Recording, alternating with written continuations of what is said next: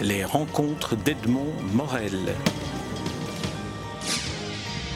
Philippe Jainada, je suis très heureux de vous rencontrer à l'occasion de la publication de votre dernier roman en date, Sulac, un roman paru chez Julliard. Alors c'est un roman qui, pourrait-on dire, est un roman biographique euh, sur la vie de, Sulac, qui est ce, gangster, mais à mon avis, il est beaucoup plus que cela, et peut-être qu'on pourrait essayer d'explorer ce qu'il est en plus. Mais d'abord, la personnalité de, de Sulac, si vous deviez en allez, en faire, en faire le pitch en quelques, en quelques minutes, comment décririez-vous la personnalité de Bruno Sulac? Alors, sa personnalité pour moi est un mystère, c'est ce qui m'a intéressé d'ailleurs quand j'ai commencé à me, à me, pencher sur sa vie, c'est que c'est un garçon qui avait à peu près tout ce qu'on peut désirer pour réussir dans la vie. C'est-à-dire, il était beau, intelligent, jeune évidemment au, départ, drôle, doué pour tout, aussi bien le parachutisme que les échecs, la magie, euh, la couture et le hockey sur glace. Et il est né dans une famille extrêmement stable, calme, aimante, unie. Et il a grandi à la campagne, dans le sud de la France, euh, près de Marseille. Il y a absolument tout ce qu'il faut pour avoir une vie, sinon réussie, en tout cas assez paisible. Et 29 ans plus tard, c'est le plus grand euh, braqueur de bijouterie euh, de la fin du XXe siècle. Il est recherché par toutes les polices de France et même une partie des polices du monde. Il fait la une de tous les journaux euh, de faits divers. Et entre ces deux états de sa vie, il ne s'est rien passé de particulièrement spectaculaire, traumatisant, bouleversant. Et j'ai voulu comprendre comment on part de cet endroit si, calme et avec toutes les cartes en main, et qu'on se retrouve à mourir à 29 ans en essayant de s'évader d'une prison. Alors dans votre, dans votre démarche de, romancier, dans votre écriture, il y a cette caractéristique qui est une sorte d'entrecroisement perpétuel entre vous, auteur, en train de raconter cette histoire, et puis l'énigme qu'elle représente constamment pour vous. Et ces parenthèses sont en général chargées d'humour. Est-ce que cet humour pourrait s'expliquer par le fait que, d'une certaine manière, il y a un grand désarroi chez vous, écrivain, qui aimeriez mieux que votre personnage ait une meilleure vie que celle qu'il a eue? Sans doute, il doit y avoir quelque chose comme ça. En tout cas, moi, je sais que dans la réflexion, j'ai beaucoup euh, réfléchi, j'ai cherché une manière de raconter cette vie qui est à la fois étincelante, fulgurante, brillante, légère, parce que toutes ces années de, cavale à Paris étaient des années légères pour lui. Et euh, cette tragédie, euh, c'est quand même quelqu'un qui était, malgré les, bêtises qu'il a faites, disons, cambrioler une bijouterie, ou à fortiori 10, ce sont des bêtises, qui étaient quand il faut, même... Il faut préciser quand même qu'il n'a jamais utilisé d'armes à feu, qu'il n'a jamais... C'était un principe qui s'était donné, je ne blesserai jamais ni tuerai personne. Ni même, il n'a jamais bousculé personne, ni tiré l'oreille de qui que ce soit, enfin...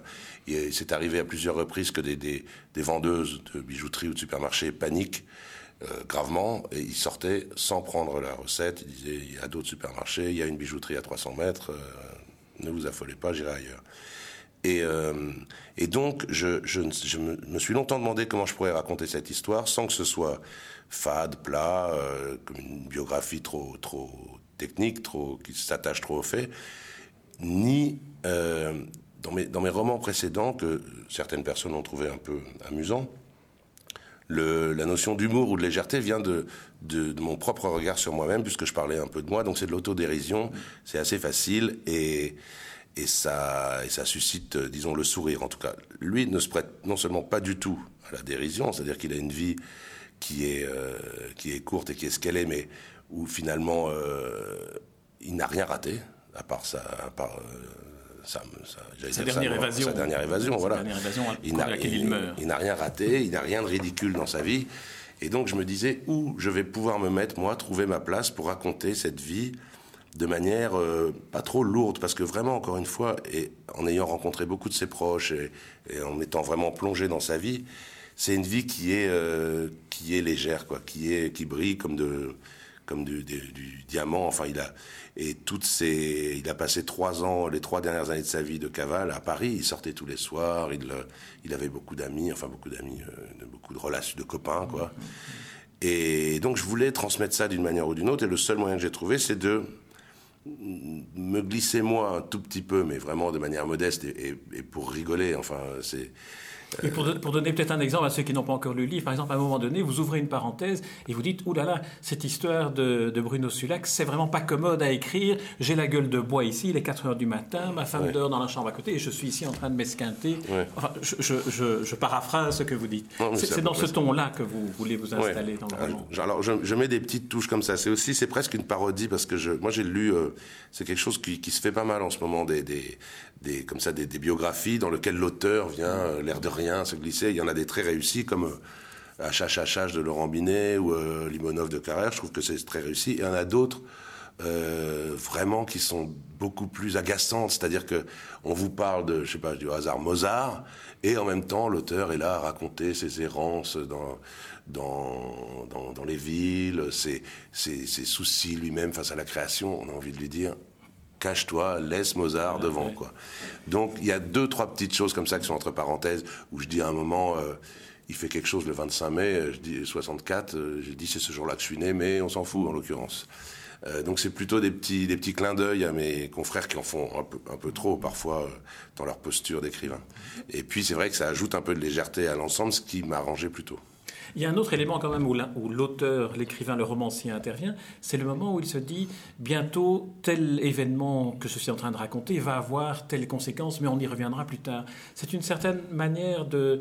Euh, et c'est là où j'avais le sentiment que parfois, devant le, labyrinthe dans lequel se trouve Bruno Sulac, vous aviez parfois envie de vous dire, dans le fond, j'aurais dû inventer un personnage à qui j'aurais pu faire faire d'autres choses que le destin que Sulac a connu. Oui, et puis peut-être il y a un peu de ça effectivement, mais c'est aussi parce que c'est ce que je disais tout à l'heure, c'est je voulais comprendre à tout prix comment il a pu arriver de, ce premier point à ce point d'arrivée euh, tragique.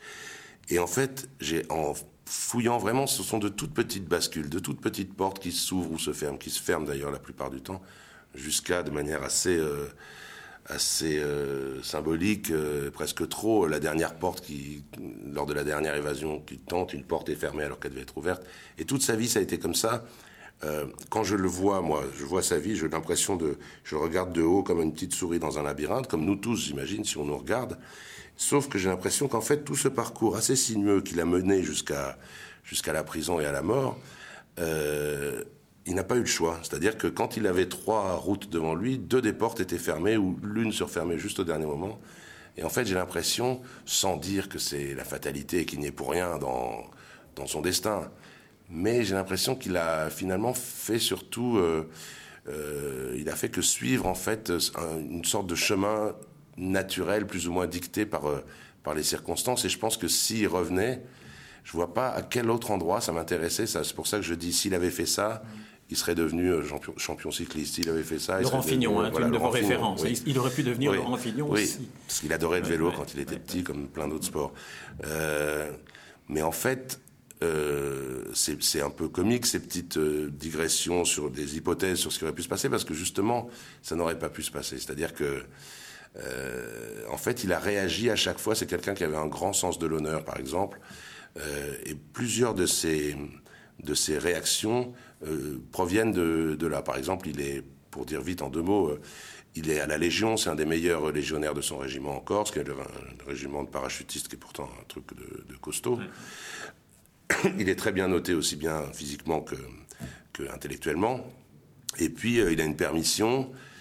Euh, on lui demande de rester sur l'île. Il se dit je vais aller voir mes sœurs et mes parents. Je vais juste le bateau à prendre pour aller à Marseille. Et tant pis s'il s'en aperçoit, je prendrai quelques jours de trou, c'est pas le bout du monde. Et en fait, pile à ce moment-là, les légionnaires sont envoyés euh, sauter sur Colvézi, qui est un des plus, plus hauts faits d'armes de la fin du XXe siècle dans la Légion. Et, et donc lui se rend compte qu'il ne peut plus revenir parce que tout simplement parce que il ne peut pas affronter le regard de. Il y a certains de ses copains qui sont morts, d'autres en tout cas qui, ont, qui, sont, blessés ou qui ont vécu ça. Il se dit jamais je ne pourrai croiser le regard.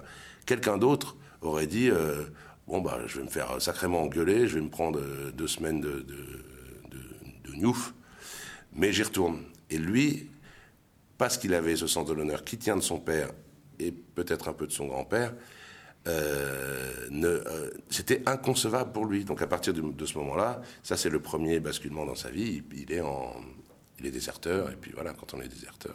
Oui, et à nouveau, c'est aussi non seulement le sens de l'honneur qui lui dicte sa conduite, mais aussi une de ces portes qui se ferme, la fugue est devenue une désertion euh, éminemment condamnable en plus, parce que c'était euh, c'était vraiment suite à, une participation à Coluésie de, de, la Légion étrangère.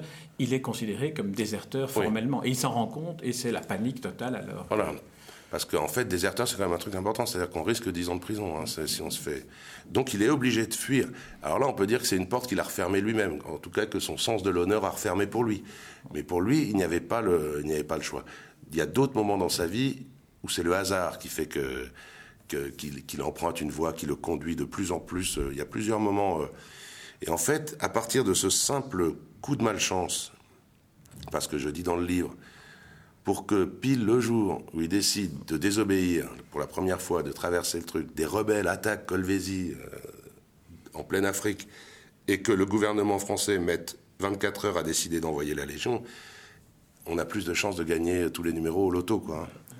Et donc voilà, ça, ça l'a entraîné comme ça. Et après, de, il a monté l'écran, si je peux dire, ou descendu l'écran, je sais pas, dans la, dans le, hors-la-loi euh, jusqu'à jusqu'à la mort.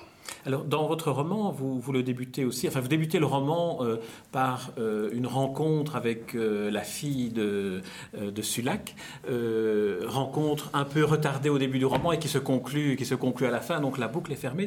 Mais vous explorez aussi toutes les, les origines de, de Sulac, son père et son grand-père polonais, l'exil en France, le travail comme ouvrier agricole, une sorte de travail obligatoire très pénible. On a aussi une vision de la France de l'époque de ces premières immigrations venant de Pologne vers, euh, vers la France, après la guerre 14-18. Mmh, c'est pas, euh, c'est pas uniquement euh, pour me faire plaisir dans l'écriture, pour raconter cette grande histoire, ni pour donner un aspect documentaire qui pourrait être intéressant. C'est simplement, je n'avais pas, pas prévu au départ de parler du grand-père et du père. Mais en analysant cette vie de celui-là, avec toutes ces petites portes, comme je disais, je me suis rendu compte qu'une partie de l'explication était dans la vie de son père et dans la vie de son grand-père. C'est pour ça que je raconte. C'est-à-dire son grand-père, donc polonais, euh, qui a vraiment été, euh, qui a vraiment été dompté. C'est-à-dire qu'on lui a dit, euh, toi, tu seras, tu seras ouvrier agricole parce que tu es polonais. Estime-toi heureux si on te laisse gratter la terre. Il s'est un peu surélevé quand même en, devenant casseur de fonte, ce qui n'est pas non plus bon. Mais il a été, il est mort, il est mort jeune, éreinté, tué par le travail et les conditions de vie. Donc lui s'est laissé, euh, laissé écraser. Son fils, à cet homme, c'est-à-dire le père de Bruno Sulac, lui a réagi un peu. Il a fui ce monde-là et il est entré dans la Légion en se disant au moins j'aurai de l'aventure et, de, et je ne serai pas un, Il sortait de sa condition. Voilà, il est la Légion était une manière de sortir de sa condition à cette époque-là. D'autant qu'à la Légion, il est, il est, assez rapidement monté en grade. Il a fini avec plusieurs euh, médailles, croix de guerre, etc. Légion d'honneur. Euh, mais en restant dans la légalité et en fait, Sulac a, a commencé comme son grand-père, c'est-à-dire à travailler, euh, il travaillait au buffet de la gare Saint-Charles, ce qui n'est pas très joyeux. Ensuite, comme son père, il est allé à la Légion pour combattre ça, et il a fait un pas de plus, c'est-à-dire qu'il a, lui, a, il est devenu braqueur parce qu'il fallait qu'il était en fuite, il fallait qu'il ait de l'argent, mais aussi parce qu'il ne supportait pas l'hypocrisie, le pouvoir de l'argent. C'était en 1980 c'est les premières apparitions de Bernard Tapie à la télévision. C'est vraiment le début de, ces années euh, euh, brillantes, scintillantes et clinquantes, plutôt toc.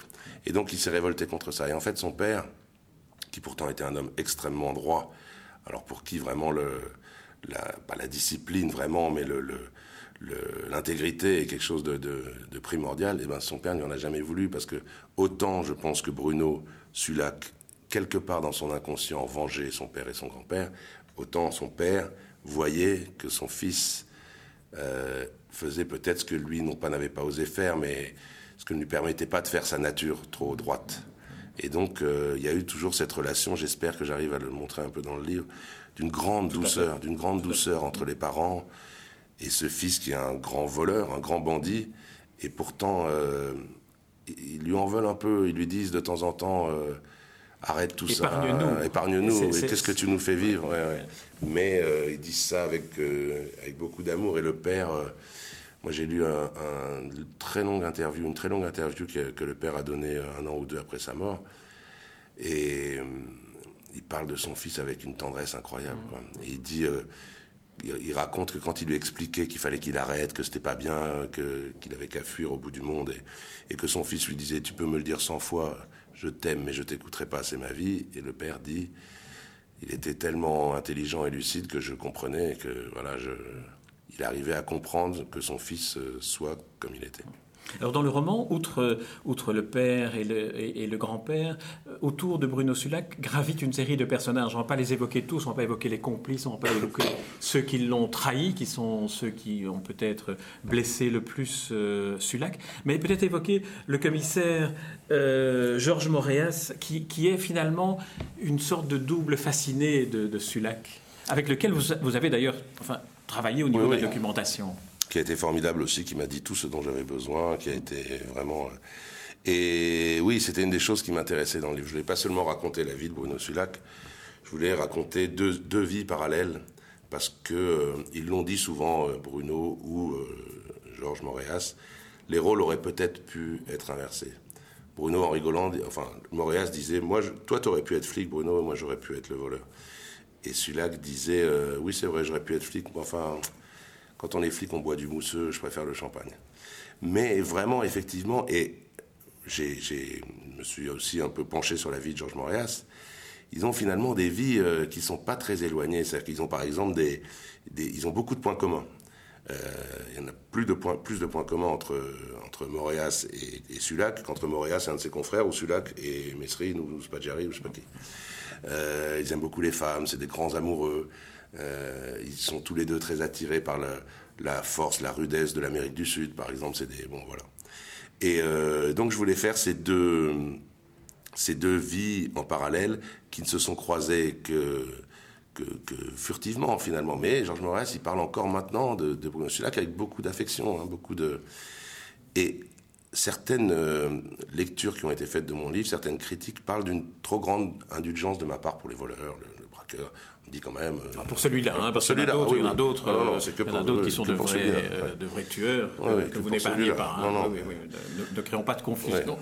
Mais euh, voilà, c'est vrai que moi je peux pas m'empêcher d'avoir beaucoup de tendresse et de, tolérance pour lui, mais je pensais que ça, ça, ça, pouvait se contrebalancer avec le fait que j'ai aussi beaucoup d'affection, de sympathie pour le Georges Morias, qui était quand même un grand flic, hein, qui était euh, patron de l'OCRB, qui était l'Office central de répression du banditisme, qui a changé de nom maintenant, mais qui était un grand flic de l'époque.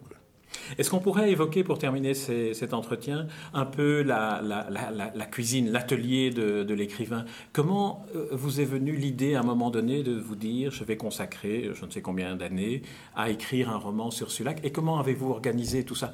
Il y a eu les rencontres avec des protagonistes euh, qui ont connu Sulac, et puis il y a en vous quelque chose qui, a déclenché cela Alors ça s'est fait en plusieurs étapes vraiment assez progressives. J'entends pour essayer de résumer parce que c'est un peu long. J'entends parler de Bruno Sulac à la télé une nuit où j'arrivais pas à dormir. Pardon.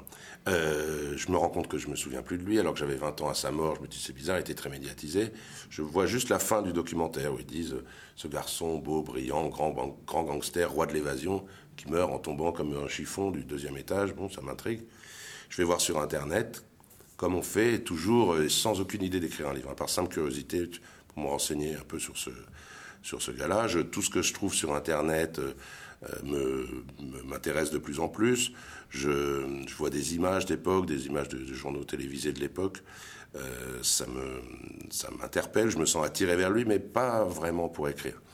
Et puis je vois que sa sœur a écrit un livre juste après sa mort, un livre qui est plutôt un, une déclaration d'amour à son frère disparu plutôt qu'un vrai document euh, sur sa vie. Puis elle pouvait pas vraiment parler parce que beaucoup de protagonistes étaient encore en vie, donc elle pouvait pas balancer tout le monde. Mais enfin, je, réussis à me procurer ce livre d'occasion qui n'est plus disponible depuis 20 ans. Mais sur Internet, on trouve tout. Je lis ce livre. En lisant ce livre, je, comment je sens que je m'attache vraiment à ce personnage. Je commence à me dire, il y a peut-être quelque chose à faire pour écrire, mais ça me paraissait encore flou. Et dans ce livre de Pauline Sulac, le dernier tiers ce sont, est entièrement consacré à des lettres qu'il a écrites en prison. Et dans une de ces lettres, il dit, ce que j'ai mis en exergue du livre, J'écris beaucoup en ce moment, rien d'autobiographique. Rien qu'à cette idée, je frissonne. Quelqu'un s'en chargera bien après ma mort. Et là, j'ai mis un coup de coude à ma femme. J'ai dit, j'ai trouvé ce que j'allais écrire. J'ai trouvé mon prochain roman. Et elle m'a dit, fous-moi la paix, laisse-moi dormir. Oui, votre femme qui intervient par moments dans le roman, d'ailleurs. Et donc c'est ça, ça a été ça le déclencheur. Ça le. Et c'est à partir de là que j'ai fait ce que je n'avais pas fait avant, puisqu'avant c'était vraiment une recherche personnelle, comme je pourrais me renseigner sur euh, Beethoven ou Napoléon. Voilà.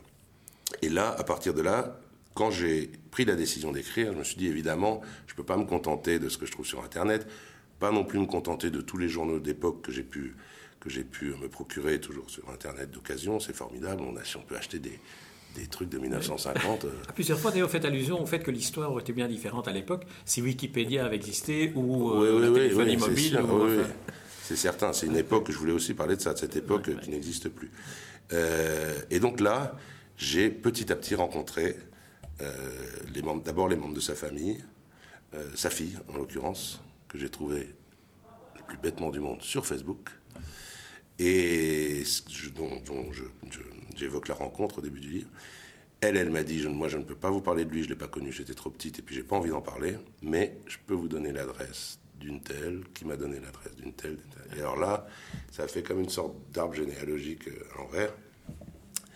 Euh, et j'ai rencontré, bon, d'abord la famille, ensuite euh, euh, Georges Moréas, que j'ai trouvé aussi sur Internet. Et puis alors après, des choses beaucoup plus compliquées, ses anciens complices ou des choses comme ça. Là, c'est plus dur à retrouver, mais au bout d'un an et demi, j'avais à peu près fait le tour de tout ce, que, tout ce dont j'avais besoin pour, euh, pour écrire le livre. Et j'avais une centaine de pages de notes et je me suis mis à écrire. Très bien. Philippe Genada, pour terminer cet entretien, vraiment, j'aimerais vous poser la question que je pose à tous les écrivains que je rencontre et qui me sert en plus à faire une sorte d'anthologie de réponse à cette question-là. Quelle est, Philippe Jaéna, pour vous aujourd'hui, la fonction de la littérature? Sacrée question. Euh, je vais faire une réponse toute bête, qui j'espère sera prise dans un sens large, d'apporter du plaisir. Euh, ce mot plaisir contenant pour moi à la fois euh, plaisir comme quand on mange un bon gâteau, mais aussi euh, le plaisir d'apprendre, le plaisir de, de découvrir, le plaisir de s'émouvoir. Enfin voilà. Pour moi, c'est un plaisir. Euh, le mot plaisir est chargé de beaucoup de choses, mais c'est ce que je ressens moi quand je lis des livres. Philippe Jaïdnanda, je vous remercie pour euh, cette interview, pour euh, ce roman Sulac, un roman paru chez Julliard et qui procure le plaisir dans toutes les dimensions que vous venez de décrire et d'attribuer à la fonction, à la fonction littéraire. Merci Philippe Jaïnada. Merci beaucoup.